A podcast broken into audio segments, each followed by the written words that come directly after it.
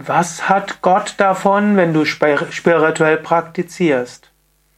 Hast du dir diese Frage schon mal gestellt oder hast du sie schon mal bekommen? Warum will Gott, dass du Asanas und Pranayama übst und meditierst? Hm, mein Vater hat mich das öfters mal gefragt. Kann Gott das wollen? Will Gott, dass du das und das machst? Hören wir, was Shankara dazu sagt. Die Vorstellung, es gäbe im Absoluten Bindung oder Befreiung oder es gäbe in Brahman keine Bindung oder Befreiung, ist nur eine Vorstellung des Geistes, hat aber mit der ewigen absoluten Wirklichkeit nichts zu tun. Mit anderen Worten, es ist nicht Gott, der irgendetwas will. Du machst auch nicht spirituelle Praktiken, um Gott zu gefallen. Du machst auch nicht spirituelle Praktiken, weil Gott es dir so gebietet. Du übst spirituelle Praktiken, um die Befreiung zu erlangen.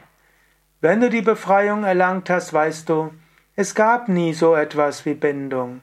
Bindung und Befreiung sind nur Konzepte des Geistes. Also von der höchsten Ebene her ist es nicht so, dass Gott will, dass du die Befreiung erlangst. Von der höchst, vom höchsten her ist es auch nicht so, dass Gott dir irgendwelche Gebote stellt. Vielmehr Du bist das Ewige, das Unendliche, das Absolute. Und Gott ist immer schon da. Daher, es geht nicht darum, Gott gefallen zu wollen, und es ist auch nicht so, dass Gott etwas davon hat, dass du spirituell praktizierst. Du bist derjenige, diejenige, die etwas davon hat. Auf einer relativen Ebene fühlst du dich befreit oder gebunden. Und sich gebunden zu fühlen ist Leid. Befreit zu sein ist Freude.